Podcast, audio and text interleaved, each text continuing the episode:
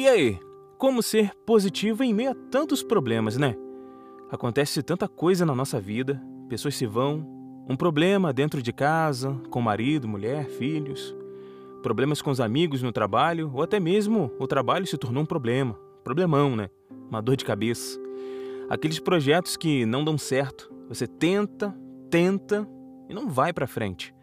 Junta tudo isso e você fica o quê? Fica frustrado. Você começa a criar uma expectativa ruim e culpa a vida, culpa Deus, culpa todo mundo. E reclama, reclama que nada dá certo para você, que Deus não gosta de você e não te ajuda, que sua vida é uma merda. Isso é a negatividade. E como diz a teoria da atração, energia atrai energia. Então, se você vibrar na energia da escuridão, da ingratidão, da tristeza, é exatamente isso que você vai estar buscando para você mesmo. Ah, mas para você é fácil falar, né? Quem dera se fosse fácil. É difícil, mas não é impossível, né? Precisamos exercitar além de uma dose de tentativa, erro, tentativa, erro, até chegar ao acerto, um pouco de força de vontade também. Aí você pergunta: e como que eu vou ter força de vontade se tudo tá dando errado? Calma. Eu falei no vídeo do livro Seja Foda, se você tiver pelo YouTube, tá no card, e para as demais plataformas na descrição. Eu falei que a gente tem que se livrar desse pensamento negativo e só vamos conseguir fazer isso tentando. Não é uma mágica, né? Não é aquela mágica do coelhinho da cartola que pum, ele aparece. Não. Nós temos que exercitar, sabe o quê? A gratidão. A gente reclama beça que a vida tá dando errado, mas a gente esquece de agradecer que temos uma vida. A nossa vida está aqui e nós somos os capitões dela, os motoristas dela. Nós que ditamos a regra, né? Nós que falamos, é assim que vai ser. Ninguém pode fazer a gente mais infeliz do que nós mesmos, do que as atitudes erradas que nós tomamos. Deus, ele nos permite, né? Mas nós mesmos que temos que colocar em prática e correr atrás. Aprender, senão não dá certo. Experimente trocar o dá tudo errado para mim por hoje deu errado, mas o que, que eu posso fazer para amanhã dar certo? Ou pelo menos chegar próximo, mais próximo do certo. Isso é ser positivo, isso é ser grato. Você deve pensar assim: hoje deu errado, mas o que, que eu posso fazer para amanhã acertar mais do que hoje? Lembre-se disso. O que, que eu preciso mudar para fazer dar certo? Olha o mindset como que é. Sabe o que, que é isso? Tirar o foco dos problemas, das dores e focar na solução. Olha que lindo, no remédio.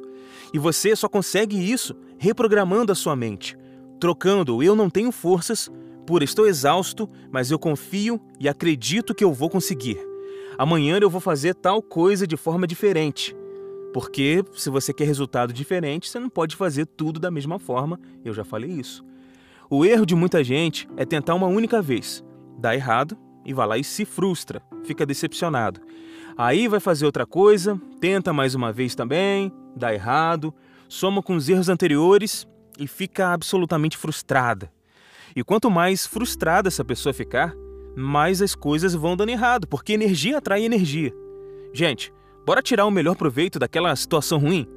Às vezes, a situação ruim é um aprendizado para você mudar e estar tá preparado para conseguir o que você realmente quer.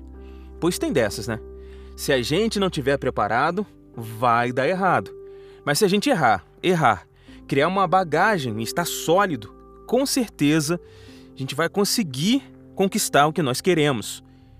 É como fazer uma casa. Se você apenas faz em cima da terra, sem colunas, sem nada, muito provavelmente essa casa vai sofrer danos com isso.